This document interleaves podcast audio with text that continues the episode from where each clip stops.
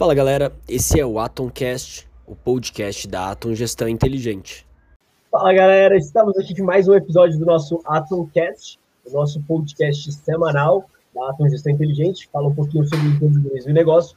E hoje a gente está com um convidado muito especial, a gente vai falar sobre um tema muito fora da caixa, bem longe da caixa, né? Nem fora da caixa, bem longe da caixa. Vai ser um papo bem legal. Eu sou o Marcos Meirelles, eu sou o CEO da Atom Gestão Inteligente. E hoje aqui eu estou com o Gabriel Machado e com o Hugo Sena.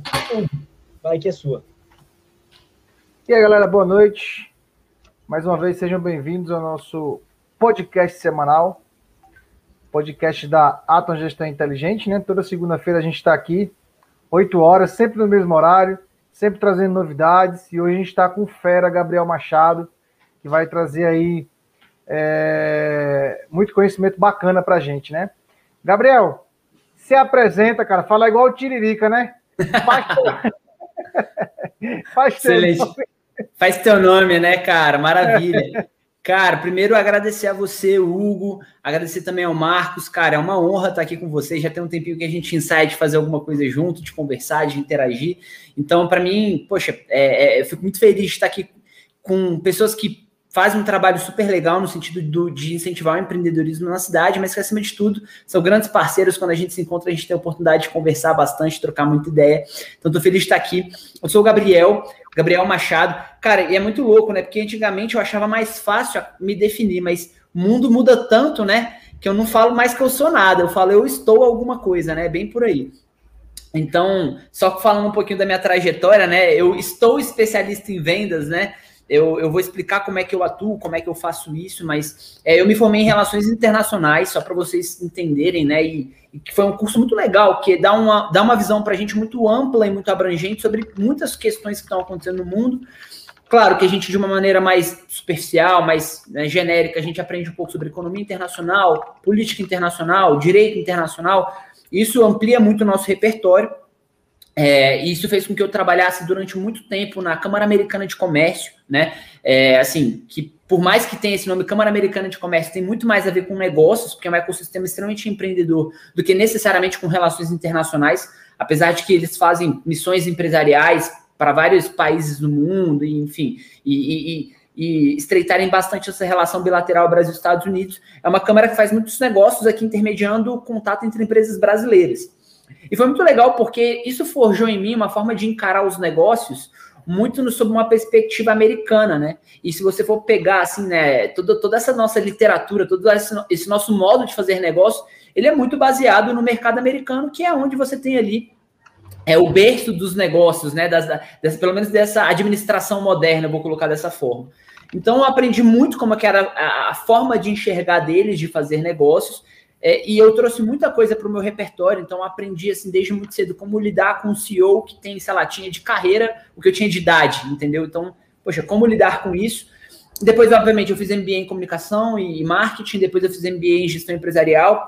Agora, por acaso, eu faço pós-graduação em rock e estudo também filosofia, né? Sou estudante, membro da Nova Acrópole aí, que é uma organização super legal que, que incentiva muito essa questão do desenvolvimento das pessoas e de organizações por meio do incentivo é, da, da, da, da, filosofia, né? Uma filosofia aplicada, ou seja, uma, uma, uma, filosofia que é possível ser vivida. Então, baseado nisso há algum tempo, já que eu venho estudando, eu venho ampliando meu repertório, estudando coisas diferentes, eu percebi que eu queria trazer muita filosofia para o mundo dos negócios, porque a filosofia me ajudou muito a ter mais coerência, a ter mais prosperidade, a ter uma vida mais coerente, né? E nessa jornada também, vocês botaram até as redes sociais aí, o pessoal que estiver acompanhando a gente, vou ficar muito honrado, muito orgulhoso quem puder ir lá me acompanhar. Eu dou várias dicas ali, então tem um conteúdo muito legal. E também o pessoal que manda direct, tira dúvida, eu vou estar super à disposição de vocês mesmo. Mas eu ganhei esse apelido, cara. Engraçado que eu ganhei esse apelido, eu já tinha empresa, eu já tinha oxigênio, eu ganhei esse apelido um pouco antes ali, acho que um ano antes ali da pandemia, um ano e pouco. Então deve ter de uns três anos para cá que eu, que eu tenho esse apelido de rockstar das vendas. Acho que muito por causa do estilão, né? Pela irreverência, cabeludão e tudo mais, mas muito também porque eu sou, cara, fã de rock and roll, tanto que hoje eu tava, tava falando, né? Faço pós em rock, né? É a primeira pós-graduação em rock do país, né? Do Brasil, e eu tenho honra de, de, de fazer parte dela. Mas é, o que, que basicamente eu percebi, né? O pessoal me deu o apelido de rockstar das vendas. Um dia eu tava num evento E aí eu cheguei, né, blazer, assim, né, meio, meio despojadão no evento. Tinha um grupo de pessoas que, que eu conheço que são do mercado, que participam desses mesmos eventos que a gente participa de empreendedorismo e tal. E aí a pessoa, calma, Gabriel vindo ali e tal. Caramba, Gabriel, com esse teu estilo, você parece um rockstar das vendas. E o pessoal falou isso no grupo. Eu achei muito interessante, que eu falei, caramba, cara, pior que eu acho que você. Eu gostei do apelido, fez sentido. E na mesma semana, é, teve uma matéria que o Metrópolis foi, fa foi fazer sobre o nosso trabalho, e aí ele foi me perguntando, né? Ele falou, cara, mas tá, me conta aí, o que, que você faz? Eu expliquei o que eu fazia, tá, mas você tem algum apelido? E muita gente me chama de Todd, né? Até o Marcos disse, pô, Todd, aí vamos fazer o... Os amigos mais próximos me chamam com um apelido mais de infância mesmo e tal. E aí ele, eu falei, ah, meu apelido é esse e tal. Aí ele falou, poxa, mas não tem nenhum dos negócios. Eu falei, cara, tava num evento essa semana, me chamaram de Rockstar das vendas, mas é bem a filosofia de negócios que a gente acredita, né? É, um rockstar, ele nada mais é do que um arquétipo, já vou falar disso daqui a pouco. E eu comentei isso com ele, e aí, para minha surpresa, algumas semanas depois saiu a manchete: Rockstar das vendas lança programa de. faz um trabalho de treinamento e tal, não sei o quê. E aí eu falei, putz, agora eu acho que eu vou ser obrigado a assumir o, o, o apelido, mas assumir assim, com muito carinho, porque realmente eu acho que, que traduz assim, de uma forma lúdica, de uma forma bem humorada, o que, que a gente faz. Então, é bem por aí. E aí, hoje, é, quando a gente foi conversar, eu falei, pô, Marcos, vamos falar sobre filosofia, porque eu acho que, por mais que pareça uma coisa um pouco distante da caixa, como vocês comentaram, eu vou mostrar que é muito mais próximo, ou deveria ser muito mais próximo do que a gente imagina. Pô, que massa, velho. Assim, legal que você já. Era uma, realmente uma pergunta que eu queria fazer, o porquê do Rockstar das Vendas. É algo que, apesar da gente já ter batido vários papos, eu nunca tinha perguntado sobre isso. E é um apelido muito. cai muito bem em você, tem muito a ver com o trabalho que você tem feito. E, cara, sem muita delonga, de verdade, eu confesso que eu tô me matando aqui, morrendo aqui por dentro para saber o que, que tem a ver filosofia com o negócio. E eu até pergunto, porque eu sempre fui um aluno de filosofia que estava fazendo qualquer outra coisa menos assistindo a aula de filosofia. Então eu não consigo de fato ver uma correlação e eu estou bem animado para poder entender essa correlação entre filosofia e negócios. Legal. Pô, Marcos, cara, legal demais você ter comentado isso, porque a sua história acho que é parecida com a minha e eu acho que com a maioria das pessoas que podem estar nos assistindo aí ou que vão ter acesso a esse conteúdo depois. Mas antes, só complementando aí a questão do Rockstar, eu depois disso, obviamente, fui atrás de sustentar né, o apelido, né? Então, por isso que eu estou me especializando em rock também. Eu acredito muito naquela teoria do T, né? Em conhecimento, né? Que você verticaliza uma área que você se identifica, uma área que você tem de formação, você se especializa, sei lá, né? No caso de vocês em contabilidade, em gestão empresarial, é o que? É uma, é uma, é uma vertente, é uma especialidade que vocês estão desenvolvendo. No meu caso é vendas, né? Liderança de equipes ali também, que é uma coisa que eu me especializei muito. Mas, por outro lado, é muito bom você ter essa parte horizontal do T são outras áreas do conhecimento que às vezes parecem um pouco distantes, mas que se a gente hoje não consegue pelo menos conhecer superficialmente, a gente fica muito limitado. Então acho que a grande criatividade, as grandes sacadas, elas vêm quando a gente consegue pegar essa parte horizontal, aquilo que a gente é especialista e conectar com aquilo que de repente é um assunto generalista, mas que, poxa, eu consigo flertar com aquilo ali, eu consigo conversar e transitar naquele ambiente ali. Então eu vejo muito dessa forma. E eu criei um método, né, que é o método venda como um rockstar. Então, assim, a gente hoje tem toda uma metodologia que a gente desenvolveu baseada, obviamente, numa analogia ao mundo do rock and roll. Então é bem por aí. É, mas voltando à, à questão do, do, da filosofia e negócios, né, que vocês perguntaram. É, uma coisa que é muito interessante, assim, eu também era esse aluno que até então a, o conteúdo que eu tinha com filosofia foi aquela filosofia de ensino médio, filosofia das matérias de ética que a gente acaba que pega de forma obrigatória, né, na, na, na universidade. E acaba que a filosofia, assim, ela é um conhecimento, hoje em dia a gente valoriza muito um conhecimento científico, né? Um conhecimento que você tem registro, que você tem evidências, né? E, e é claro, esse conhecimento ele é muito importante. Mas a filosofia, que na verdade tem a ver com o amor ao estudo da sabedoria, né? É, às vezes você tem coisas que são que tem a ver com uma sabedoria que é milenar, só que muitas vezes por não estar embasado ou porque naquele momento a nossa sociedade ainda não estava preparada, talvez para registrar tudo com metodologias, apesar de que já tem muita coisa legal ali, que inclusive a gente usa como embasamento hoje, você é, é, era um conhecimento muito muito mais orgânico, né? Um conhecimento muito mais real ali, muito mais empírico, talvez. E esses estudos acabam que, por vários motivos aí na história da humanidade, muitas vezes eles vão ficando, né? É, enfim, é, limitados a certos grupos ou eles vão se desvirtuando de uma causa original. Então, o que, que eu percebi, né? Eu comecei a estudar filosofia aplicada, como eu disse, há mais ou menos uns dois anos e meio, mais ou menos.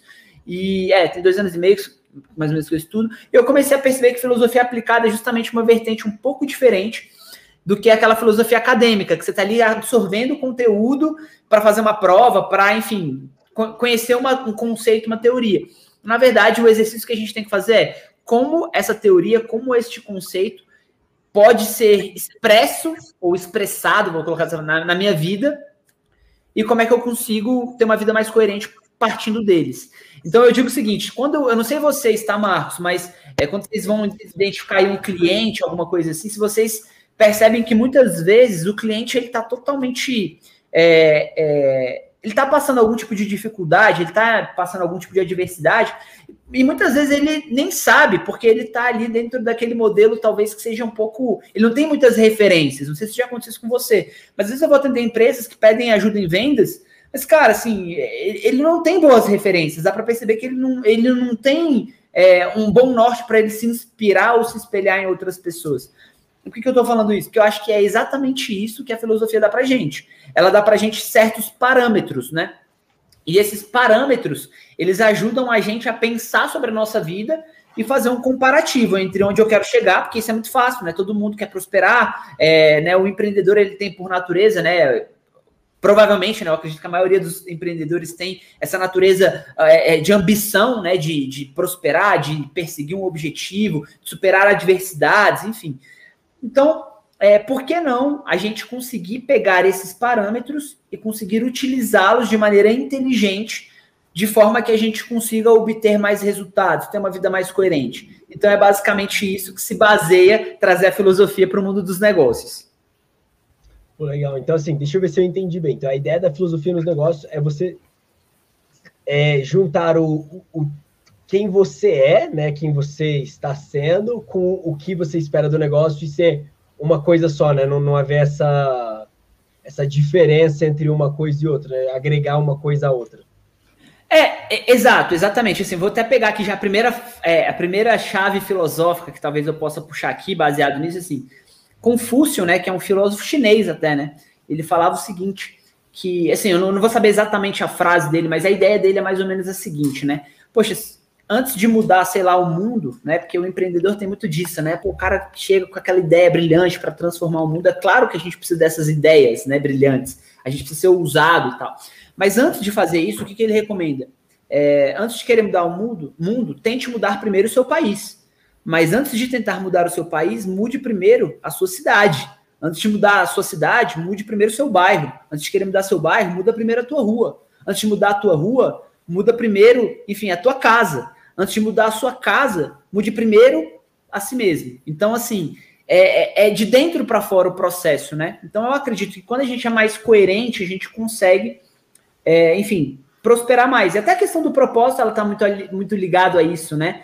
Então, por exemplo, eu brinco né, que a questão do, do, do rockstar veio como um arquétipo. O que é um arquétipo?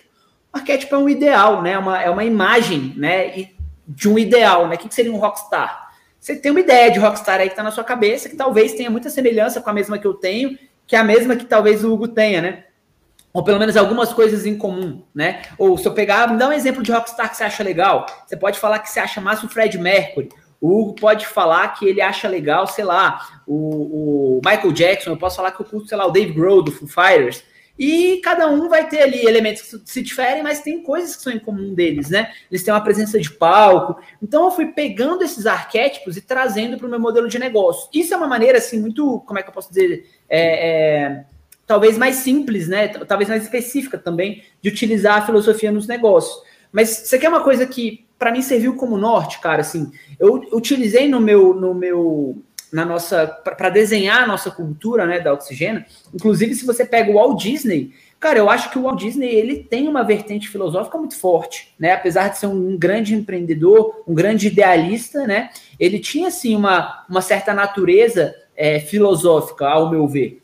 Então, é, o, o, O que a gente fala assim, ser estudante de filosofia e filósofo são coisas diferentes, né? Estudante é aquele lá, é, é, éramos eu e você no ensino médio, falando, cara, o que, que é isso? Mito da caverna, que, que loucura é essa? Não consigo compreender isso aqui. Outra coisa é o Gabriel e o Marcos pensando, caramba, agora eu entendo como que isso acontece na prática. Vou usar isso como uma lei do universo para ter uma vida melhor. Ponto. É, é isso, essa é a diferença. O filósofo, ele vive a filosofia. E o estudante de filosofia, ele entende, compreende muitas vezes os conceitos, mas não necessariamente ele as aplica, né? E um dos conceitos, por exemplo, platônicos, que eu me lembro que eu estudei muito na matéria lá de ética, né, ali da, da, da universidade, que normalmente são aquelas matérias obrigatórias, né? É, ele falava o seguinte: ele, ele tem uma tríade que eu acho muito legal. Ele fala assim, principalmente assim, é, e é interessante isso, né? Porque eu falo muito sobre clássicos, né? É muito legal a gente às vezes analisar um clássico. O que, que seria um clássico, né? Um clássico é aquilo que supera a barreira do tempo, né? Em, algum, em alguma instância, talvez. É, um exemplo, se você pega e fala assim, cara, vamos escutar que essa música é um clássico do rock and roll. Se você falar isso para mim, provavelmente você vai pegar alguma banda, alguma música, alguma, né, algum artista, que sei lá, se você pegar o Elvis, que inclusive fica aqui a referência, eu, eu assisti agora o documentário que abriu do Elvis na Netflix, cara, que espetacular, muito legal a, a história do Elvis. E você vai pegar alguém que escuta Elvis, sei lá, eu não sou contemporâneo de Elvis, eu não peguei a época que Elvis estava bombando, enfim, não é da minha geração. Mas é impressionante você perceber como as pessoas falam dele até hoje como se ele fosse realmente um ícone, e de fato eu acredito que ele o foi mesmo. É, por quê? Porque ele superou a barreira do tempo. Então, as pessoas que ou acompanharam a carreira dele, ou se identificaram com o trabalho dele, acompanham até hoje, escutam as músicas deles, dele com um certo saudosismo, né, com uma certa introspecção, curtindo aquele momento, como na época que ele fazia sucesso, talvez. Ou seja, superou a barreira do tempo. E na filosofia é a mesma coisa. Você vai pegar os clássicos da filosofia, é interessante porque porque quando você pega o que Platão falava, né, Aristóteles falava lá 400 anos antes de Cristo, e você analisa os dias atuais, parece que você está justamente, parece que você pensa assim, pô, os caras estão vivendo o que a gente está vivendo aqui, não é possível. Ou seja, eles são relevantes até hoje, né?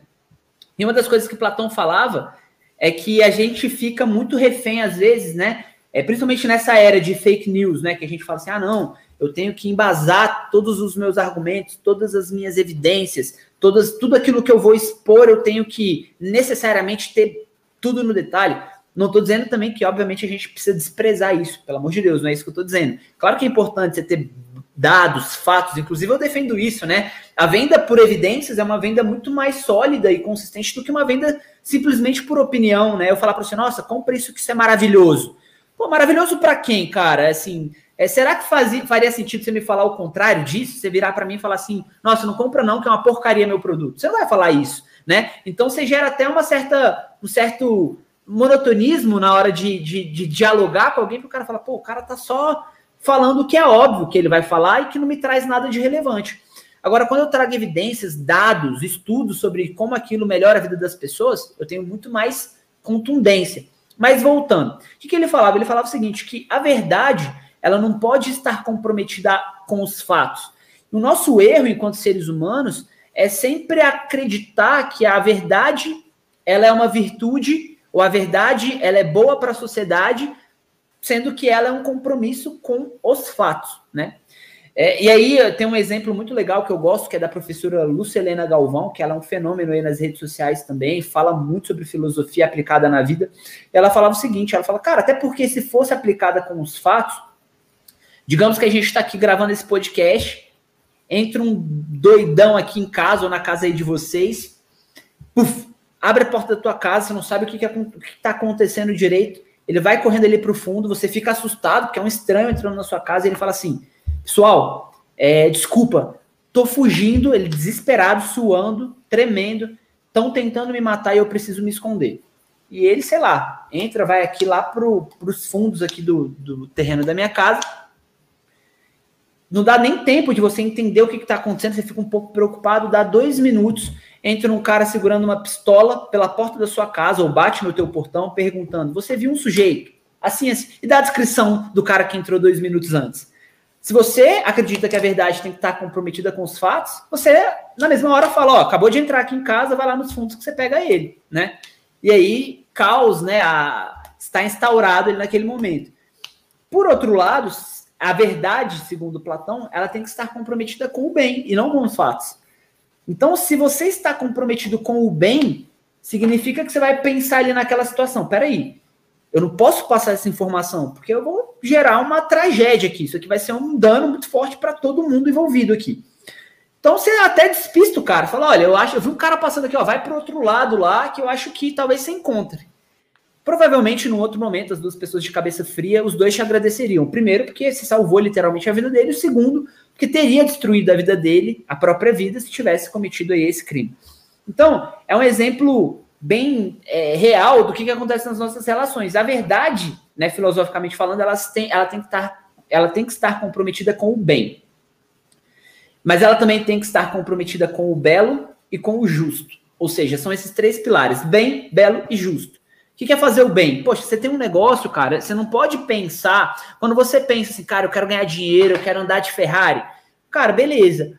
Em que instância você andar de Ferrari, né? Nada contra quem anda de Ferrari, inclusive curto muito carros, enfim, e espero um dia ter bons carros, mas a questão aqui é a seguinte: será que esse propósito que vai te alavancar, ele está comprometido com o bem? Muito provavelmente não. Tá? O propósito de ter uma Ferrari em si você está olhando para si mesmo, para o seu status, enfim, ou para qualquer outra coisa que não seja algo que leva a nossa sociedade para um patamar mais elevado. Eu acho que é por aí. Então, fazer o bem é muito legal, porque fazer o bem independe de classe social, fazer o bem depende de é, orientação sexual, fazer o bem depende de muitas coisas. Fazer o bem é uma coisa que é acessível a qualquer ser humano.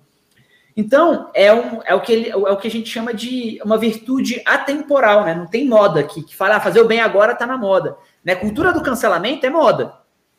Fazer o bem não, fazer o bem é eterno, entendeu?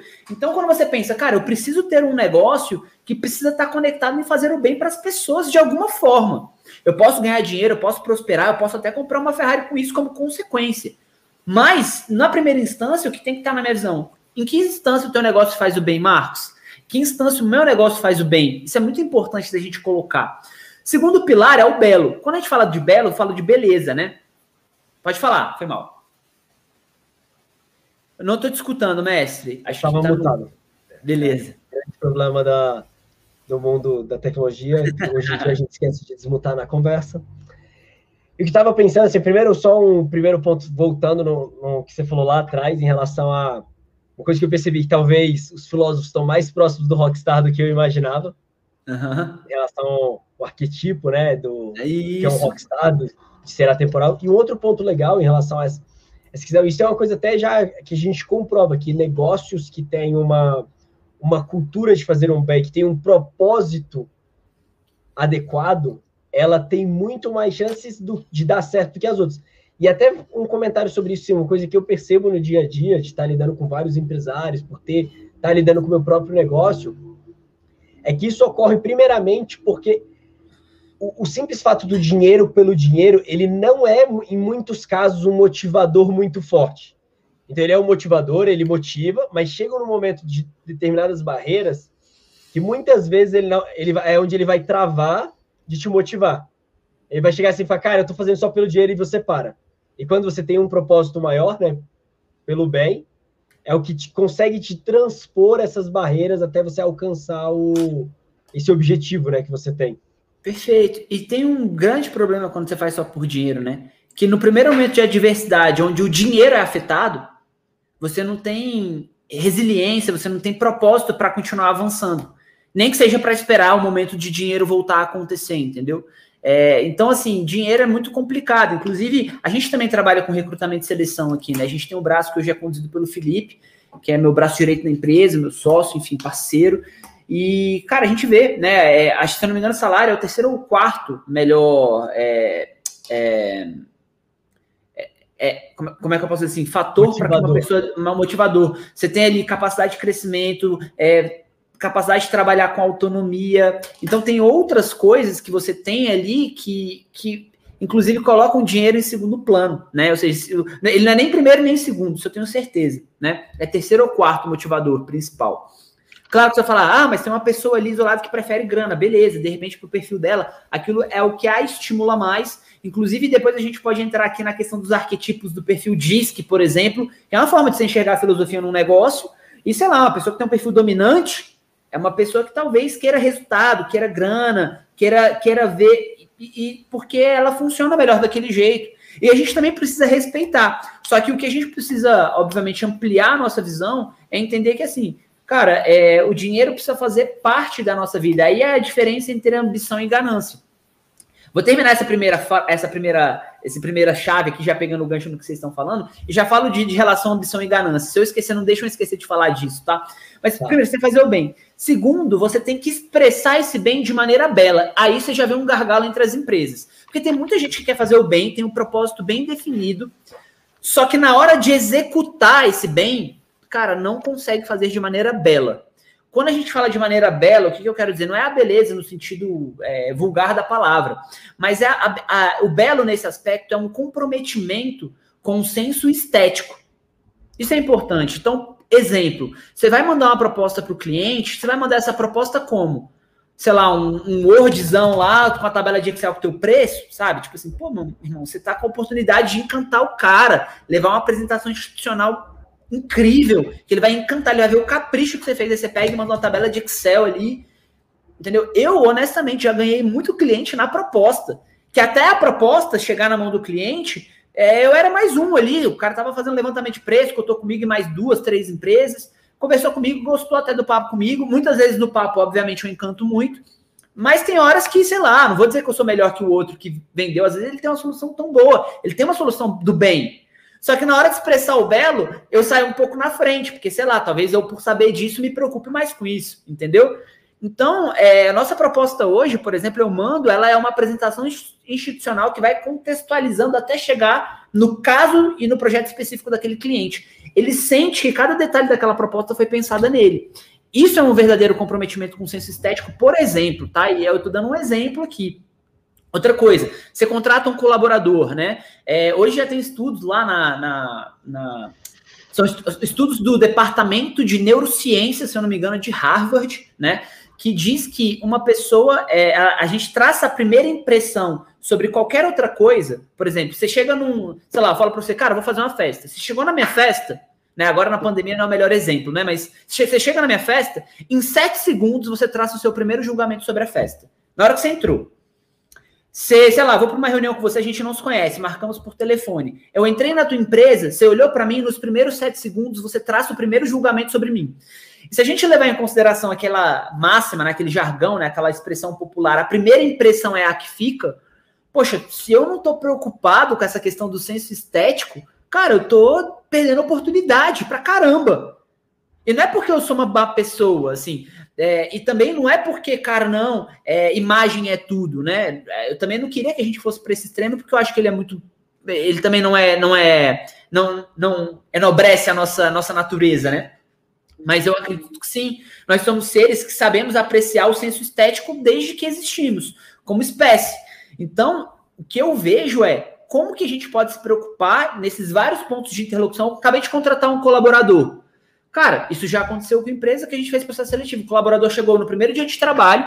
Cara, ele chegou, tinha coisa do ex-funcionário que estava naquela posição na mesma mesa que ele ia ocupar, tinha um monte de coisa empoeirada na mesa dele. Pô, o cara chega no primeiro dia tendo que tirar material antigo, coisa empoeirada, tendo que fazer uma, a própria higienização da estação de trabalho dele. Qual que é a referência dos primeiros sete segundos que esse cara vai ter da empresa que ele tá, que ele tá indo trabalhar? Ele vai pensar, cara, nem os próprios colaboradores aqui ligam para isso, nem o dono dessa empresa está preocupado do que, que eu vou achar. Pô, será que ele quer que eu me preocupe com isso, sendo que ele mesmo não está preocupado? Então, olha como é que esse senso estético ele vai se perdendo muitas vezes em várias expressões da empresa. Né? É, empresas que têm uma cultura tóxica, né? É, ou seja, uma cultura ali de assédio moral, uma cultura de, poxa, isso é grave, isso é, é quebrar o senso estético, quebrar o bem. Então, são empresas que não vão prosperar. E por último, só fechando aqui a ideia, tem o pilar do justo, né? Ou seja, depois que eu quero, eu quero fazer o bem e eu já entendo que eu preciso ter um comprometimento com o senso estético, como que eu posso ser justo nas minhas relações? Ponto. Ser justo não é ser bonzinho, tá? Bem e bom são coisas diferentes, né? Eu brinco aí nessa época de vacinação. Cara, convenhamos, quem é que gosta de tomar uma agulhada no braço? Não conheço alguém que tenha me falado que foi maravilhoso. Então, não é bom, é ruim. Por outro lado, é um mega de um bem que você está fazendo para sua saúde, para sua imunidade, enfim, principalmente nessa situação. Entende a relação? Então a gente tem que estar tá preocupado com o bem, a gente tem que estar tá preocupado em senso estético e a gente tem que estar tá preocupado em ser justo nas relações. Justiça, no sentido filosófico, é dar a cada um de acordo com a sua natureza e os seus atos. O que, que isso significa? Que justiça não é tratar todo mundo igual. Justiça é tratar pessoas que são diferentes, que possuem naturezas diferentes, histórias diferentes e comportamentos diferentes de maneiras diferentes. Então, isso é uma coisa que precisa ser preservada, né? Porque muitas vezes o gestor ele fica ali também. Ai, caramba, ah, não posso promover fulano porque eu não eu não promovi Beltrano. Fulano tem tanto tempo de ir em casa, fulano tem tanto tempo, mais tanto. Poxa, eu vou promover por antiguidade? Tá bom, é um critério. Mas pensa, é o critério mais justo que você está adotando? Não, vou promover por resultado. Tá, só resultado que você vai considerar? Será que esse é o critério mais justo? Eu não sei, eu tô aqui provocando, né? O, o filósofo ele tem a, a eu não sou filósofo, né? Ainda, ainda não, pelo menos. Espero um dia chegar lá. Mas o lance é, acho que um bom exercício é a gente provocar, né? E aí, qual, qual que é o mais justo aí? Cara, um colaborador fez uma besteira na empresa. Putz, velho, eu vou ter que repreender. Tá bom, beleza. Eu entendo que talvez você tenha que repreender. Agora pensa, qual é a medida dessa repreensão? Qual que é a medida? Isso aí você tem que pensar que é o pilar do justo. Porque às vezes você tá certo com os fatos. Lembra? Verdade comprometida com os fatos. Mas na hora que você joga nesse prisma, você fala: caramba, putz, não é que eu peguei, dei um esculacho no cara, tava na frente de outras pessoas, eu me irritei, eu perdi a cabeça, eu não consegui ser virtuoso naquele momento, cara. Eu, eu, eu de fato repreendi, mas eu repreendi de forma excessiva. Não precisava daquilo tudo pro ato que ele cometeu. Ou seja, você pecou, não vou colocar pecou, né? Acho que não sei se a palavra é essa, mas talvez você tenha ferido ali aquele pilar do justo. Você não foi justo naquele momento. E reconhecer isso é muito nobre, porque significa que a gente está se reavaliando enquanto ser humano. Foi mal, cara, monopolizei muito aqui o papo. Cara, nada, relaxa, mas muito massa. Eu gostei muito dessa. Eu acho assim, eu, eu nunca tinha olhado com, com essa formatação uh, um negócio de sucesso, mas eu acho que você conseguiu resumir bem o que é um negócio de sucesso. Eu até anotei aqui, né? Então ele precisa fazer o bem uhum. de forma bela e ser justo. Então Isso, são três exato. que constroem um. Isso. Você um quer um exemplo, um exemplo que acontece muito? É, sei lá, é, às vezes você tem um, é, é, pessoas bem intencionadíssimas que conseguem desenvolver ali um modelo de negócio, só que essas pessoas, elas, sei lá, têm medo do mercado ou estão começando um negócio, e aí elas, cara, ah, não, não posso cobrar, e aí elas acabam, né, é, se vulgarizando no sentido de não valorizar, tá nesse sentido, de não se valorizar para o mercado. Significa que elas também estão rompendo o pilar do, do, justo com elas mesmas, entendeu? Então, assim, às vezes ela está querendo ser boazinha e aí o negócio dela não prospera. Por quê? Porque ela está pisando na bola no pilar do justo. Então, o justo é justamente isso: é, poxa, é, o justo não é, não é o 50-50. Ser justo não é dar igual para todo mundo. Ser justo é, de alguma forma, se enxergar algo que seja transparente que fique razoável para os dois lados, que você consiga chegar num consenso e, obviamente, você sinta que você foi justo, né? O que é difícil, porque é fácil de falar a palavra justiça. Agora, implementa no dia a dia. Nossa, que desafio, né?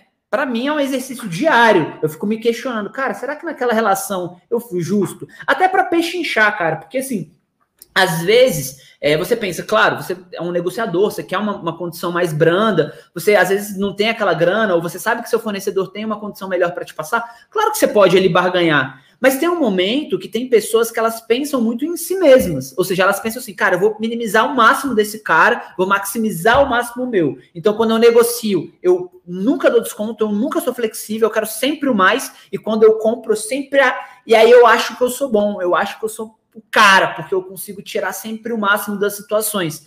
Já está provado que esse tipo de cara não prospera. Por quê? Porque existem duas leis também que são filosóficas, mas que são da filosofia indiana. Então, eu estou saindo aqui da filosofia clássica de Platão, estou indo lá para a filosofia indiana, que você vai enxergar isso, por exemplo, no budismo, né? É, tem duas leis, que é a lei do karma e do dharma, né? Ou seja, o que, que significam essas leis? A lei do dharma é uma lei que significa que é o caminho no qual é, as coisas de, devem caminhar, é o caminho justo pelas quais as coisas devem caminhar. Então, é, os, os, os, indianos né, falavam que o Dharma é a mão de Deus direcionando o universo no caminho correto, como se fosse isso, né? Então, por exemplo, se eu quero ser um empresário bem-sucedido, eu tenho um Dharma para seguir. Sei lá, eu vou precisar estudar, vou precisar trabalhar alguns finais de semana mais do que outras pessoas que não estão desenvolvendo um negócio, porque a natureza de ter um negócio consome, talvez, né, um estilo de vida que você tenha que se doar mais ou lidar com imprevistos que consumam seu final de semana, eu vou ter que aprender com outras pessoas, eu vou ter que olhar o que, que os meus concorrentes estão fazendo, eu vou ter que me reinventar em vários momentos econômicos. Isso é o Dharma para um empresário. Quando a gente se engana, quando a gente conta uma história para a gente mesmo, tipo, ah, não, esse cara aí não vai virar, não, isso, isso aqui, não, isso aqui não, não me impacta, não, eu faço do meu jeito porque eu sou assim. Quando a gente se engana, a gente muitas vezes se depara com a outra lei que é o karma, né?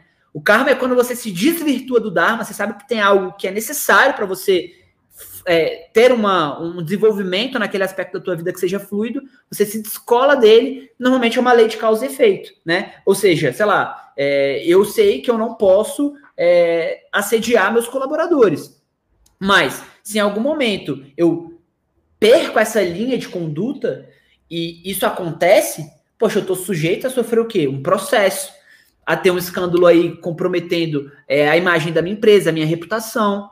Ou seja, é a lei do karma que, filosoficamente pensando, ela tem uma função, não é de punir. As pessoas acham que o karma tem a, a função de punir a gente, né? Na verdade, ele tem a função de ensinar. Ensinar o quê? Volte para o Dharma, né? É, ou seja, você bebe, você sabe aí que a, a, a como é que é o quando você perde a carteira, tá o quê? Quase 4 mil reais, né, cara? O processo Sim. aí. Você sabe que se você beber, você não pode dirigir. Aí você vai lá, bebe, estende ali um happy hour com a galera, vai, continua por ali. Cara, provavelmente a chance de você se deparar com karma, que pode se, se reverberar aí no universo em forma de uma blitz, é muito alta, né? E aí a gente pensa, putz, tinha que ser comigo, eu nunca bebo e pego o carro, nunca mas naquele dia, mas não entenda, não se sinta julgado, não é para você, acho que a culpa não leva a gente a lugar nenhum, mas serve pra gente parar, botar a mão na consciência e pensar, caramba, aquele dia ali, eu não consegui ser virtuoso, eu excedi. Logo, poxa, como é que eu trago novamente, como é que eu volto pro Dharma? Pô, não vou pegar mais. E se você parar para pensar, cara, sei lá, uma multa dessa, sei lá, 3, 4 mil reais, quantos Uber você não pega, né, meu amigo? É então, assim, você vê que essa conta não, esse risco não fecha, né? Assim, não fecha. Então é um exemplo clássico, mas que nos negócios acontece o tempo todo. Então, o que, que eu vejo? Ser justo é isso, né? É eu pensar assim, caramba, beleza, eu tô pechinchando com esse cara, mas eu tô pechinchando a ponto de perceber que esse cara vai se quebrar para me atender? E tem gente que contrata e aperta mesmo assim. Quando você faz isso, você não está sendo justo. A chance de ter um karma naquela tua relação, daquela relação não prosperar é muito alta. Então, é, na verdade é o que geralmente acontece, né? A gente sim, a gente acaba vendo isso no, no dia a dia, estando com muitos empresários. Muitas empresas que fazem isso, né, de não ser justo, nesse caso da negociação, geralmente são as empresas que mais têm problema com o fornecedor. Sim, exato, que tem problema com o fornecedor, né? Aquela empresa que fala assim, ó, compro de você, aí aperta a margem, aí deixa de te pagar para, enfim, acumular e depois, sei lá, renegociar contigo botando um deságio, porque você já não está nem contando mais em receber aquilo. Enfim, eu conheço empresas que são prósperas, são bem estruturadas, são gigantes, e que muitos fornecedores falam, velho, eu não atendo mais empresa fulana de tal, que é empresa conhecida, famosa e tal. O cara me paga com 120 dias, o cara sempre me aperta todo ano para renegociar. Tipo assim, o cara tava chegando à conclusão que eu tô pagando para atender esse cara. Só porque a marca do cara é forte, porque o cara né, é um bom cartão de visitas. Então, assim, é, esse tipo de, de negócio é perigoso. De repente, você não está sendo justo com você. Então, você fere ele um dos pilares. Mas, voltando àquela questão, né, de quando a ambição se torna ganância, né? O, aí, voltando aqui já para a filosofia mais clássica, né, mais, mais essa filosofia grega que a gente conhece, né? É Aristóteles. Aristóteles, cara, falava um negócio muito legal. Aristóteles, que era discípulo de, de Platão, né? É, ele falava assim, cara, o ser humano ele precisa ter uma vida virtuosa. E o que, que ele achava que era virtude? Eu não sei se está vazando, está vazando no meu som aqui. Não sei se é no, no, no de vocês. Está vazando aí para vocês também? Aqui vazou um pouco. Aqui não. Não, beleza. Qual que não? Enfim, só para não dar aquele efeito sanduíche, né? Só vou falando aqui, vou me enrolando com a minha própria fala. Mas, mas é, resolveu. Acho que resolveu, já melhorou. Bom, mas basicamente o que o que Aristóteles dizia é o seguinte: a precisa ser virtuoso, né? E, e, virtude é uma coisa que a gente expressa, né? Na vida, quais são as ferramentas que a gente usa para agir na vida? São as virtudes, né? Quando você vai tomar uma atitude, quando você vai falar com alguém sobre algum assunto, quando você vai negociar, cara, você está expressando, ou pelo menos deveria estar expressando uma virtude, né? Poxa, se eu estou, é, sei lá, negociando com alguém, eu tenho que praticar a virtude da assertividade na comunicação, eu tenho que é, praticar a virtude de, de repente, sei lá, ser paciente com aquela pessoa. É, você vai ter que exercitar algumas virtudes, ele expressar isso né, na sua relação. Mas ele falava o seguinte: o que é uma virtude? Virtude é quando você pega os extremos de um aspecto e você tem resultados totalmente negativos. Então você faz o exercício aí. Acabei de citar paciência como uma virtude, né? Cito paciência, mas cito outra, sei lá. Uma virtude que eu acredito que se enquadra no arquétipo do rockstar é o entusiasmo, né? Entusiasmo, cara, é uma palavra, minha palavra preferida do dicionário, né? Que é uma palavra de origem grega que vem de inteus, né? Aquele que tem Deus dentro de si. Eu sempre falo isso e tal. Ou seja, significa que eu, não, eu nem sou um cara religioso nesse aspecto, mas é, eu me considero um cara espiritualizado, né? E se avalia alguém pela capacidade que aquela pessoa tem de fazer o bem. Né? Uma pessoa espiritualizada é uma pessoa que sabe fazer o bem. Pode ser, pode ser ateu, mas se é uma pessoa que pratica muito bem, é muito generoso, sabe expressar virtude, sabe. Poxa, o mundo é melhor com você nele, entende? Poxa, você é uma pessoa espiritualizada, na minha opinião, né? Então, assim, pensando nisso, né, é, sei lá, carisma, entusiasmo, que são é, talvez ali, como é que eu posso dizer, virtudes que estão no arquétipo do rockstar, só que a, o carisma, ele só é virtude se você tiver o que ele chama de equilíbrio. Então, vamos lá, carisma, bota numa, numa régua de 0 a 100. Digamos que eu fosse uma pessoa com Zero carisma. Zero. Numa escala de 0 a 100, se a gente pudesse aferir, Gabriel é zero carisma. Como é que ia ficar a nossa relação, assim? Na hora da, da gente interagir, da hora da gente falar de negócios, vocês iam pensar, cara, que cara grosseiro, que cara bronco, que cara difícil de acessar, que cara, né? Cara, nossa senhora, eu fiquei assim, nossa, me deu é, é, vontade de, não de me aproximar, mas de fugir. Estranho pra caramba, não, não gostei, não me passou nenhuma empatia poxa, o que, que você está mostrando ali, né? É, não, não consegui despertar nem empatia pelo sujeito. Ou seja, é um resultado muito negativo. Ao passo que, se eu também, numa escala de 0 a 100, sou 100% carisma, cara, eu vou virar o bobo da corte, eu vou virar o cara que só tá ali na palhaçada, que só tá no oba-oba. Isso também não é virtuoso. Então, o carisma, ele precisa de um equilíbrio. Não é necessariamente um equilíbrio né, aritmético, ele é aquele equilíbrio dos 50, né, o equilíbrio necessariamente da via do meio, que eu acho também que não, não tem como a gente ser cartesiano com virtude, né? Mas eu acho que é um equilíbrio que cada situação vai te demandar. E esse é o desafio. É falar assim, caramba, caramba, eu vou ter que lidar aqui com um cliente que, sei lá, é um cliente há muitos anos aqui da nossa contabilidade. Tivemos um pepino lá, vai ser uma reunião tensa. Cara, você sabe que é uma reunião tensa, você vai ter que entender o seguinte: você vai ter uma série de virtudes que você vai ter que se preparar. Primeiro, você vai ter que pensar assim: peraí, eu vou precisar falar para ele o meu lado da história, mas ao mesmo tempo eu preciso ter empatia. Como é que eu expresso isso na prática? Eu preciso ser firme, mas eu não posso agredir o cliente. Como é que eu faço isso na prática? É o exercício do bem, belo e justo, ao mesmo tempo acontecendo ali dentro daquela esfera daquela virtude que você precisa expressar, que é ser assertivo na comunicação, que é ser paciente, que é expressar empatia. Cara, e aí é que tá o desafio, as pessoas não sabem dosar equilíbrio para suas relações. Esse é o problema. E aí por isso que quando você pega, né, você vai para os extremos, né? Ou seja, sei lá, a pessoa quando ela se exalta, ou seja, paciência, paciência é uma virtude, é desde que tenha equilíbrio. Eu estou numa situação. A situação é que eu estou frustrado com a coisa que aconteceu na empresa. Eu estou querendo, eu estou morrendo de, sei lá, eu estou frustradíssimo com um funcionário que eu tenho.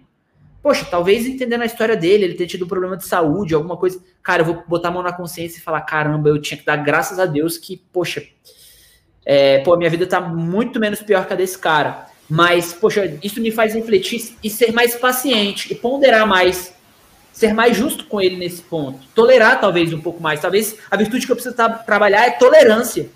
E aí você trabalha em si mesmo. Lembra de Confúcio que eu falei no início? Trabalha primeiro a si mesmo.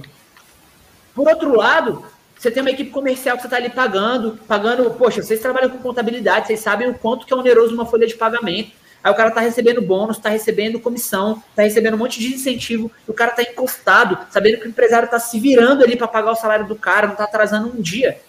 Pô, última semana do mês, não chegamos nem em 50% da meta. Meu amigo, desculpa, aí é correria, velho, é estado de guerra, não tem que ter paciência tanto assim também. Entende? É senso de urgência nesse momento. E isso também é ser virtuoso na hora certa. Então, o que, que os nossos empresários precisam aprender? Como expressar virtude no segmento deles no que eles se proporam a fazer. E isso é um desafio, com certeza, né? Se eu tivesse a fórmula mágica, o script certo, putz, aí eu tava, tava todo mundo feliz, né? tava todo mundo tava feliz, eu tava aqui provavelmente nas Bahamas, né? Brincando com vocês, mas esse é o lance, entende? Então, virtude é muito de, de, dessa. Tá, beleza. O que é a pergunta que você tem que fazer é: o quanto dessa virtude essa situação está me demandando? Ponto. E aí você tentar colocar na medida. a atitude adequada, né? Exato. Cara, o Jorge Medeiros tá nos assistindo no YouTube, ele fez um comentário legal, ele é até lá da Moai. Massa. Da, da Iner 360. Pô, legal. E Jorge falou o seguinte, bem legal. No livro Príncipe de Maquiavel, a, vir, a virtude é denominada como fortuna. Você pode fazer o seu melhor.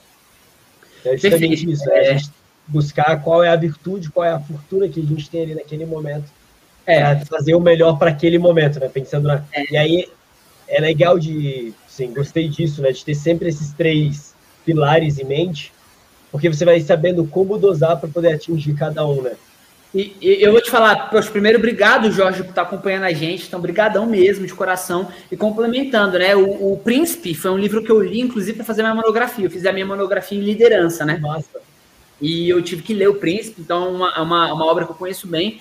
É interessante, né? Porque, assim, as pessoas, elas julgam o Maquiavel sem compreender Maquiavel, né? É, tanto que a gente fala, né? Usa, pô, aquele cara teve uma estratégia maquiavélica. A gente usa isso como se fosse uma, um adjetivo bem pejorativo, né? Maquiavélico, né?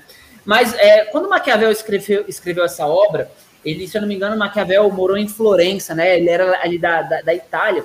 E foi uma situação onde os italianos eles passaram por muitos problemas antes de conseguir a unificação da Itália, né?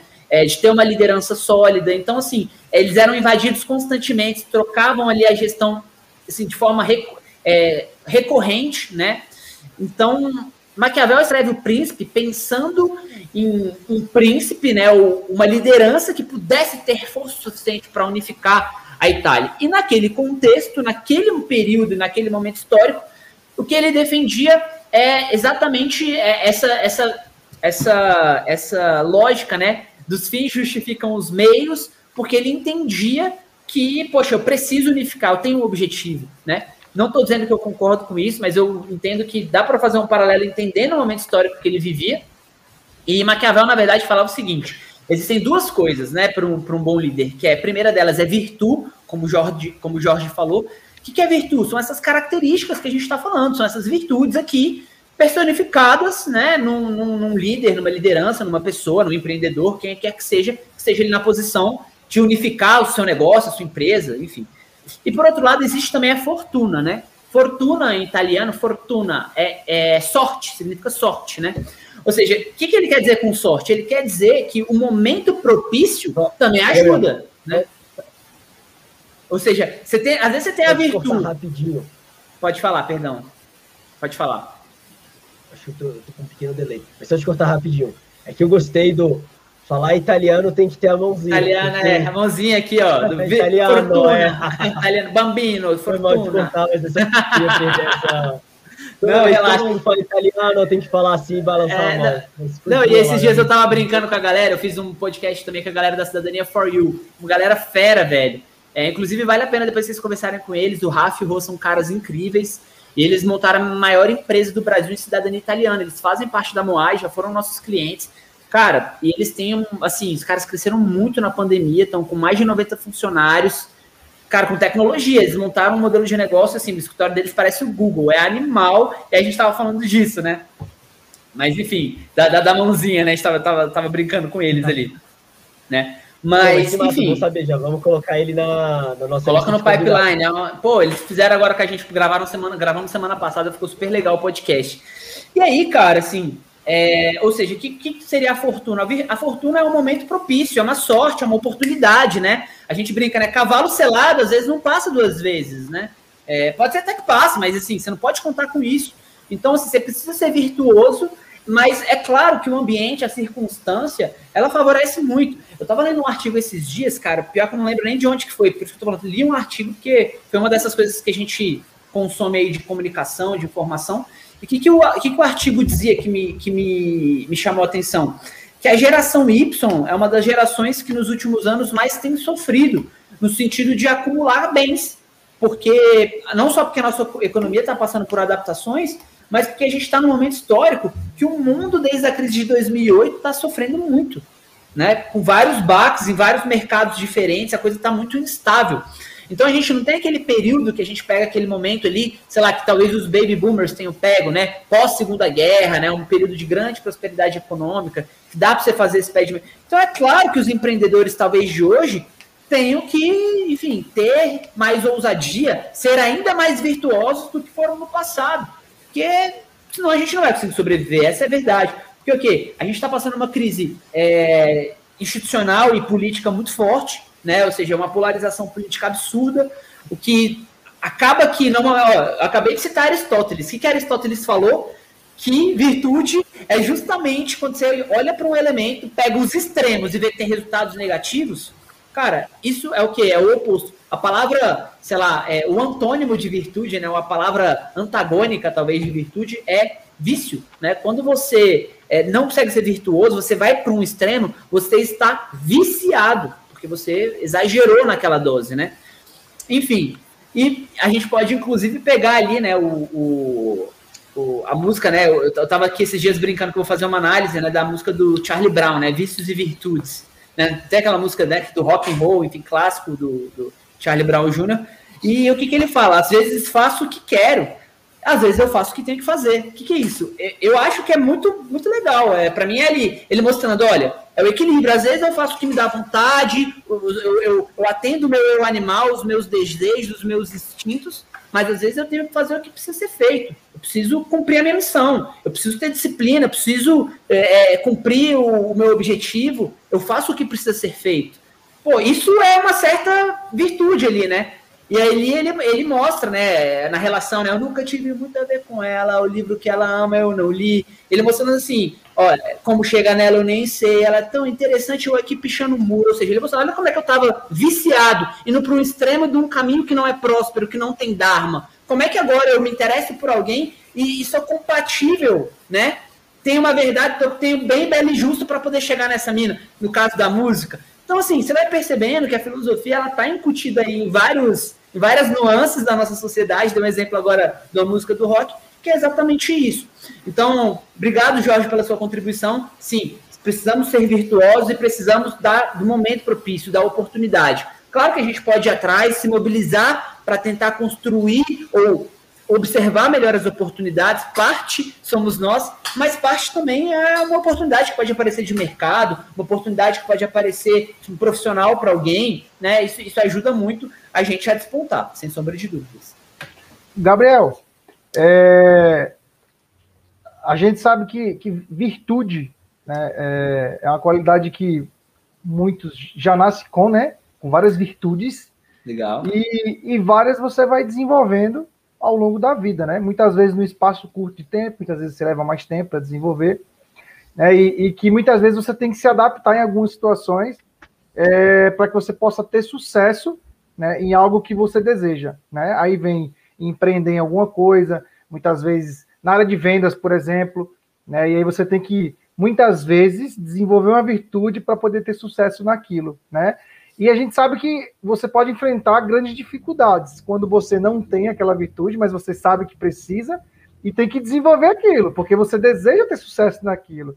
E aí, quais seriam algumas dicas que você daria para quem de repente tem esse tipo de dificuldade, que busca esse equilíbrio, sabe?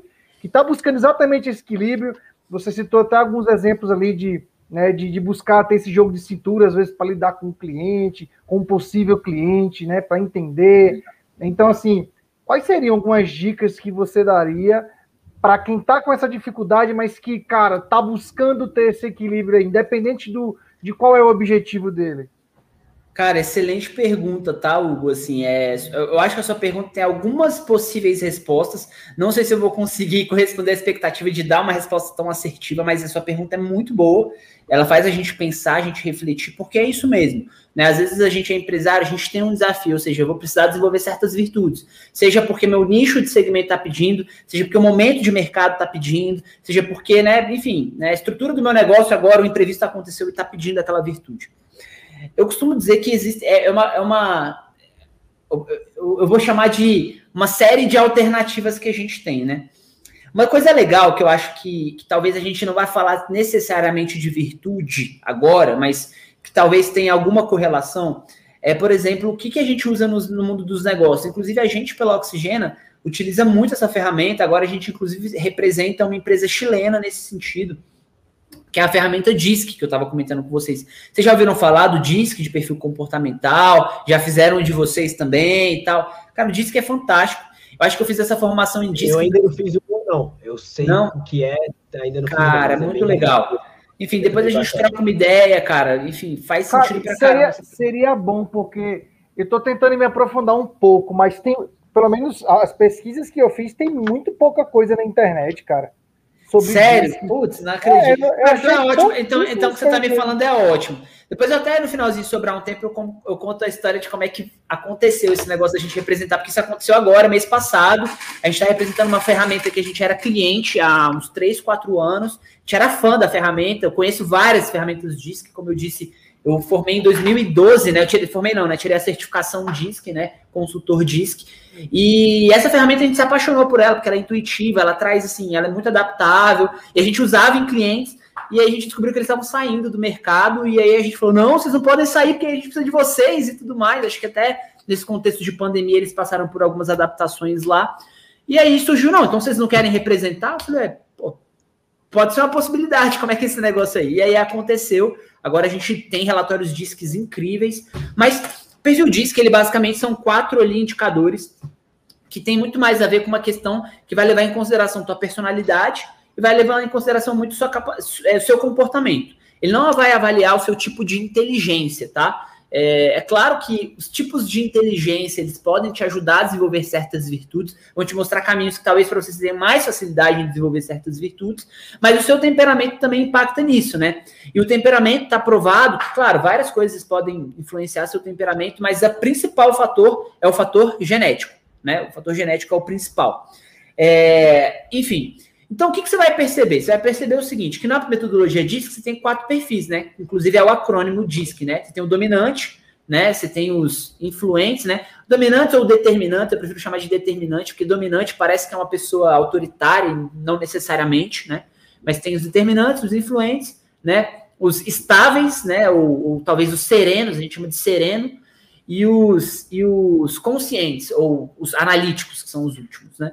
E cada um tem uma competência, uma forma de se comportar mais aderente a uma lógica mais racional ou mais emocional, a uma lógica mais ativa ou, uma, ou a uma lógica mais reflexiva. Né? E diante disso, você percebe que cada pessoa tem potencial e melhores qualificações para lidar com certos tipos de desafio. Então, você conseguir equacionar seu perfil disso aquilo que você vai fazer é muito legal. Até para você saber assim, caramba, isso aqui não é o meu forte. Tem um paralelo aí, que é isso é uma visão minha, Gabriel, não estou pegando nenhum embasamento filosófico para falar aqui, fazendo esse parênteses, que é o seguinte. Não é, que eu, não é que eu acho ruim, mas eu questiono até que ponto a gente tem que investir nos nossos pontos fracos. É um questionamento. E até que ponto não é mais inteligente a gente investir nos nossos pontos fortes? Então, o que, que eu normalmente recomendo?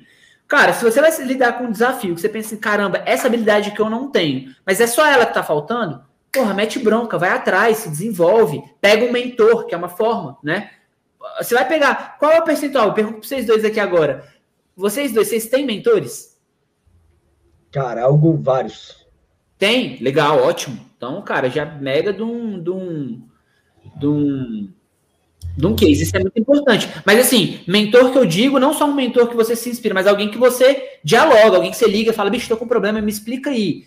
Cara, ó, deixa eu marcar uma reunião com você. Bicho, me instrui aqui, eu tô no momento da empresa, me instrui aqui. O que, que você faria no meu lugar? Esse tipo de mentor você tem?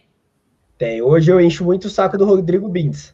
Hoje o Bins, assim, mentorzaço. É um querido. Massa. Massa demais. É, isso, porra, maravilhoso, velho. Isso é muito legal. É, que bom, velho, que você tem isso, entendeu? Mas se você começar aí com 90% dos empresários, não tem. Não tem. Assim, não precisa nem fazer pesquisa, eu te asseguro que 90% dos empresários não tem um mentor. Já tem assim, ah, já fiz uma vez um benchmark ali, uma vez eu fiz um benchmark. Mas você não tem ninguém que a hora que o cara aperta, você puxa o telefone. Você pode ter mais de um, lógico, mas você, você entende o que eu estou querendo dizer? Seja essa relação, isso é muito legal. Então, você tem um mentor que talvez já tenha passado por aqueles.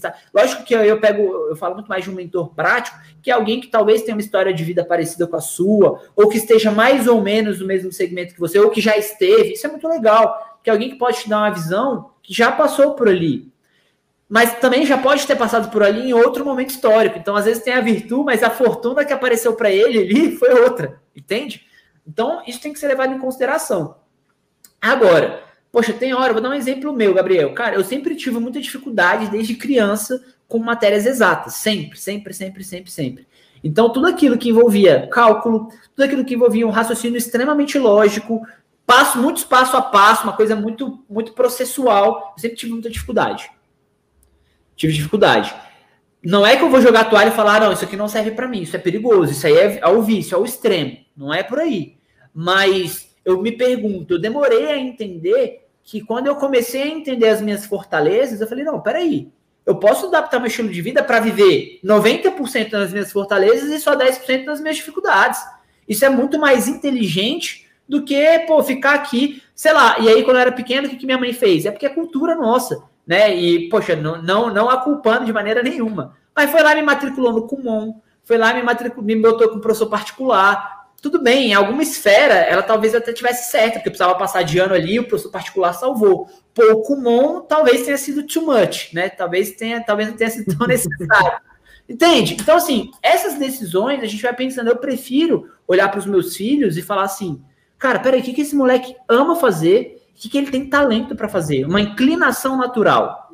Pô, legal, eu vou preferir investir nisso. E óbvio, os pontos fracos ele vai adaptando. Você exigir que o boletim do seu filho seja, porra, o máximo, ou esteja ali top em todas as matérias, honestamente, você me desculpa, é, é, é, é, muito, é muita limitação intelectual. Eu falaria, filho, tudo bem, você tem que ter pelo menos alguma matéria aí que você tenha uma maior predisposição, não dá para ser ruim em tudo. E o resto, cara, pelo menos passa de ano né? Pelo menos passa de ano, pô. E aí, quando você for para a vida, porque, cara, uma coisa que é importante, a gente não é pago pelo que a gente sabe. A gente é pago pelo que a gente é capaz de fazer. Isso é uma coisa muito importante também da gente entender em negócios, né?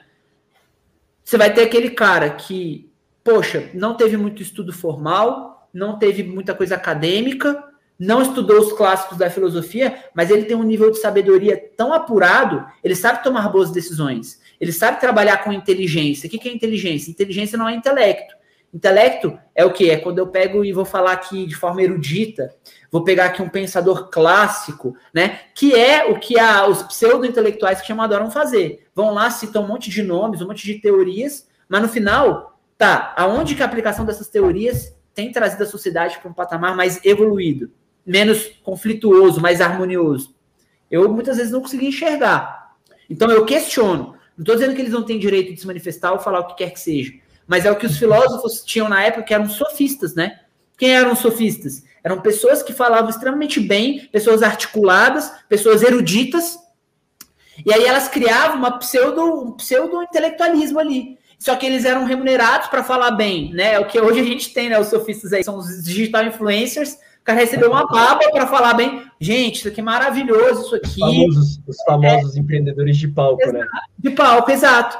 Por outro lado, você tem o Cristiano Ronaldo que vai lá, tira as garrafas de coca da frente dele e fala, não. E dá esse burburinho todo que teve aí, né? Por quê? Porque de alguma forma ele foi mais genuíno naquela, naquela interação ali, né? Mas por que, que eu tô falando sobre tudo isso, pessoal? Não sei nem se eu tô estourando muito tempo, tá? Se eu estiver falando demais aqui, galera, vocês podem me cortar, me manda feedback, puxa meu orelha. Nada. A gente vai a gente, assim, a gente já está já no finalzinho, então terminar essa, pergu essa pergunta. E aí eu tenho tá. só uma outra para a gente fechar, mas tá tranquilo. Pra gente fechar, então tá bom. Então, cara, assim, mas em síntese, né? É, é, é, muito disso, assim, terminando a resposta do Hugo, né? Porque eu gosto de devagar aqui demais, eu gosto de, de discutir daqui. Mas o que, que eu faria? Eu olharia meus pontos fortes, preferiria investir neles. Para os pontos fracos, eu só pensaria, tá, dos meus pontos não desenvolvidos, o que, que é necessário? Porque tem coisa que é necessária. Pô, Gabriel, no mínimo isso aqui você tem que entender. Beleza, aí, papai, é hard work, né? É, é cara, é suadeira, é botar, né? O Murilo Gun, né? Até peguei essa frase por causa que ele fala um negócio interessante, né? Ele fala assim: hard work beats talent when talent doesn't work hard, né? Ou seja, o talento, quer dizer, o, o trabalho duro vence o talento quando o talento não trabalha duro. Então, muitas vezes, eu te dou um exemplo. Hoje, assim, eu não sou nenhum designer, não tenho nenhuma formação nisso, mas hoje eu agilizo muita parada sob o ponto de vista de design aqui do meu lado, que foi o quê? Foi o hard work, foi botando a cara, foi aprendendo a fazer, foi botando a mão, né? É, pô, o tem, Marco... Tem coisa que a gente tem que fazer, né? Sendo bom ou sendo ruim, tem coisa que Isso, tem que fazer. fazer. Tentar... Poxa, esses dias eu tava com dificuldade para achar uma plataforma aqui, liguei para o Marcos, vi que vocês estavam usando o StreamYard, hoje a gente usa a mesma plataforma que vocês por causa do Marcos.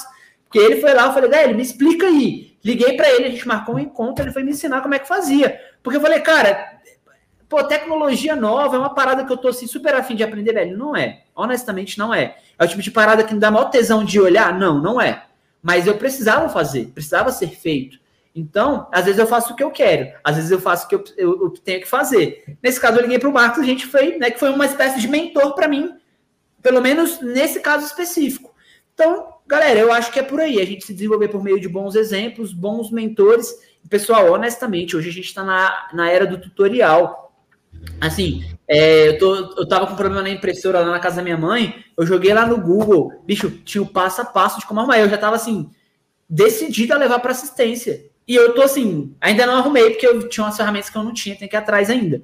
Mas eu olhei lá e falei, cara, isso aqui eu arrumo. Esse passo a passo aqui, eu acho que, dá, que eu dou conta de fazer. Então, às vezes, a gente tem que se perguntar, tá, beleza, vai num. Cara, pesquisa, faz uma curadoria, faz, uma, faz um levantamento do que, faz sentido. Então, eu, eu, diria que eu iria por essas skills. Mas o perfil diz que ele te dá muito disso, tá? Ele te dá muito assim, de quais são os seus pontos fortes, o que, que pode se identificar mais com você e o que, que talvez não sejam suas fortalezas.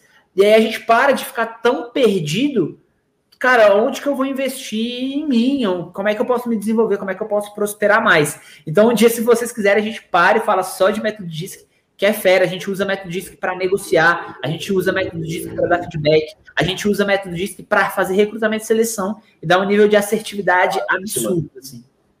Excelente. Cara, você falando é isso. E só pegando assim, você falando isso, eu tava pensando muito em jogador de futebol, né? Veio aqui a mente você falando essa questão de de você desenvolver suas habilidades, dar maior preferência para desenvolver as habilidades que você é bom e menos as que você é ruim. Eu tava pensando isso num jogador de futebol, tipo o Neymar. Tipo, você vai ver que o Neymar ele é um cara que não marca muito bem.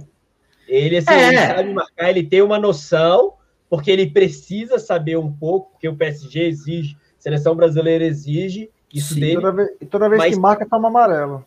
É, é, porque não faz tão bem, não. E é de fato, e eu tava pensando sobre isso, Gabriel, você falando sobre essa questão da gente priorizar o que a gente faz bem, isso faz sentido. E aí eu consegui pegar esse caso prático, é, cara, um jogador de futebol como o Neymar, Cristiano Ronaldo, você vai ver, o cara ele é muito, muito bom naquilo ali. E ele tem muitos defeitos no resto, mas ele deixa aqueles defeitos de lado e ele foca muito naquilo que ele faz muito bem. Eu acho que faz bastante sentido.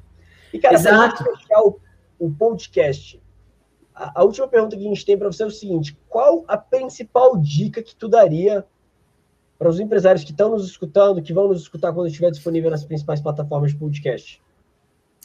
Cara, a principal dica, se eu for pegar tudo isso que eu falei aqui, galera, comprometam-se com o bem, o belo e o justo. Se vocês aplicarem esses três princípios no seu negócio, mas assim, aplicar em decisão, aplicar em tudo que você for fazer, cara. Vê se seu time comercial atua seguindo esses três princípios. Vê se seu time de pós-venda, seu time administrativo tá atuando com essas três esferas. Você consegue avaliar, se você detalhar o que, que eles estão fazendo e como eles fazem, você consegue ver. Eu acho que é a maior chave, Marcão. Eu acho que é, eu brinco, né? Porque eu trouxe esses, esses princípios para o meu negócio e depois que eu passei a andar em consonância com eles, olhando, interagindo, refletindo a todo momento sobre esses três pilares, é muito disso, né? É, eu, tava ali falando, né? A inteligência ela é simples, né? O intelecto é que é né, complicado. Por isso que eu citei os sofistas, né? Às vezes a gente vive uma era de muito sofista. Muita gente que acha que tem o famoso lugar de fala porque acha que isso é bonito, alguém botou essa teoria que isso é válido e pronto, e acabou, né? E, e, fica bonito mesmo na teoria, fica erudito, fica, fica acadêmico, fica né, um negócio da moda, fica um negócio vanguarda pra caramba. Mas a inteligência ela é simples, cara. A inteligência ela não é moda, a inteligência ela é atemporal. Inteligência é saber tomar boas decisões e boas decisões sejam coerentes. Não é que a gente não vai errar, não é que a gente não vai se equivocar, a gente vai muito. Mas o processo é um processo de refinamento que talvez não tenha fim nunca, né? Então, aqueles movimentos para sempre beta, vem muito nesse aspecto, né? Ou seja, eu estou sempre desenvolvendo minha melhor versão, nunca vou ter a versão final. É muito nesse sentido, é muito assim, cara, peraí, Pô, já tenho uma empresa que é próspera, eu já tenho um bom faturamento, eu já tenho, cara, um time comercial arrojado. Tá, beleza. Tem alguma coisa para melhorar? Se você perceber, provavelmente tem. Volta no Walt Disney. A Walt Disney falava: a perfeição está nos detalhes. Por mais que as pessoas elas tenham a noção do perfeito, o que elas não conseguem é dizer onde o perfeito está. Porque justamente o perfeito é um conjunto de detalhes. Então ela não sabe apontar exatamente o que torna algo perfeito o que traz esse senso estético de beleza para as pessoas, né? De magia, né? Que a Disney tem tanto, por exemplo. Então, o que eu recomendo é isso, galera. Olhem bem, belo e justo, inteligência ela é simples. A inteligência te dá capacidade de agir. E parâmetros ajudam muito nisso. A filosofia aplicada, eu sou um grande defensor, porque ela te ajuda o quê? Em trazer parâmetro. Então, antes, ao invés de ficar perdido, de achar assim, caramba, é, às, vezes, às, vezes, às vezes a gente fica vulnerável em função do, dos gurus que estão aí, dos empreendedores de palco. Não, mas eu vi que o cara que tem 200 milhões de seguidores falou que o negócio é chegar lá e ser faca na caveira e, meu irmão, ser o vendedor pitbull e tirar todo mundo que é ruim e é isso aí. Beleza, você vai lá, toma uma decisão, fica totalmente arrependido depois, viu que você foi totalmente exagerado, não foi nada virtuoso, não foi nada justo para aquela situação, mandou teu time todo embora. Tô dando um exemplo esdrúxulo aqui, né? Tô exemplificando, tô criando uma, uma situação.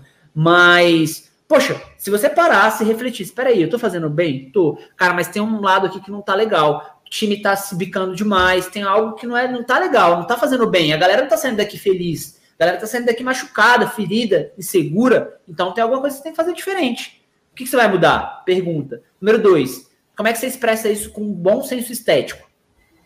Terceiro, você está sendo justo com as pessoas, com os processos, com a tua empresa, com o seu próprio tempo? Se você fizer sempre isso, se perguntar, você vai encontrar muito mais respostas dentro de você, você vai ter muito mais parâmetro do que, às vezes, olhando para os grandes gurus aí. Claro, tem gente muito boa aí que eu sigo e que eu pô, é, gosto muito, mas também tem muita furada. Beleza? Cara, eu gostei muito que você falou. Acho que assim, a coerência ela faz. Acho que, resumindo a palavra, tudo que a gente falou aqui, acho que essa questão da coerência entre quem nós somos e o que o nosso negócio faz, ele é essencial para a gente poder estar tá bem com nós mesmos, né? E, Gabriel, quem quiser te encontrar, quiser contratar Oxigênio, quiser trazer o Rockstar das vendas para dentro do negócio, como é que faz? Pô, maravilha, galera. Primeiro, obrigado mais uma vez por esse espaço. É uma honra estar aqui conversando com vocês. Pessoal, ó, eu estou disponível nas redes sociais, tá? Eu vou deixar aqui minha rede social, arroba Rockstar das Vendas, é a minha rede social pessoal ali. Dou várias dicas ali, então gosto muito disso. É, a galera que normalmente assiste aqui os conteúdos que eu estou na web, eu sempre sigo de volta, porque eu sigo o princípio da reciprocidade, né? Ou seja, que é um princípio de vendas, inclusive. Eu gosto de prestigiar também a galera que me acompanha, então sempre faço isso. É claro, às vezes é um negócio, alguma coisa que eu não, não, não, quero ver muitas postagens ali de alguma coisa que pode poluir minha timeline. Aí não, mas nesses casos sim eu costumo seguir. Estou disponível ali por, por direct, eu sempre tiro dúvida da galera sobre vendas, sobre gestão, sobre empreendedorismo. Estou à disposição mesmo. É, também tem as redes sociais da empresa, que é o arroba Oxigena Negócios, tudo, tudo junto, Oxigena Negócios. E também a gente tem um canal no YouTube, que é o Oxigena Channel que ali a gente tem podcast também, a gente tem ali algumas dicas.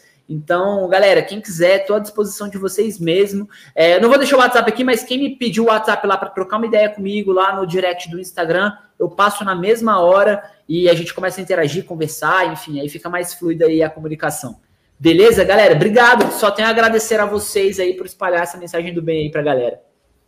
Tamo junto, Gabriel. E só lembrando também, né, que tem o Oxigena Podcast, que é o podcast. Obrigado, velho. Gabriel. Conteúdo riquíssimo, muito legal, bem diferente do, do habitual de um podcast. É um bate-papo muito bacana, vale a pena ouvir. E, Gabriel, de verdade, eu que agradeço demais por você ter estado aqui com a gente. foi, foi um papo muito, muito bom. A gente conversou assim. Queria poder alongar mais, a gente até estourou o tempo, mas. Pô, galera, desculpa. Eu até ia perguntar, não sei nem se eu cumpri o propósito de vocês, né? Cara, eu acho que, Gabriel, o maior propósito que a gente tem no, no Atomcast é trazer um conteúdo de qualidade que ajude o empresário, seja ele de forma mais prática, tipo, em, em assuntos tipo assim, cara, vai lá e faz isso. Ou de forma mais, é, digamos assim, não é teórica, mas mais do ser, né? Eu acho que é tipo de, de incentivar o empresário a, a, a, poder dar os próximos passos. E acho que esse papo Legal. de hoje ele conseguiu juntar os dois. A gente falou bastante sobre o que pode ser feito quando a gente fala em ser belo, ser, é, na verdade, começa lá, ser bem, de bem, né, belo e justo, já entra de forma prática. E também a gente fala sobre a questão da coerência, que é uma coisa do, do ser, né? Da gente ser é, coerente com o nosso negócio. Isso vai nos ajudar a ser felizes, vai trazer propósito para a nossa vida. Eu acho que atingiu todos os níveis do, do que é o Atomcast. E aí, só deixar lembrar todo mundo que está aqui nos ouvindo, a gente tem lives todas as segundas-feiras, às 20 horas, e o nosso podcast está disponível sexta-feira, às 15 horas.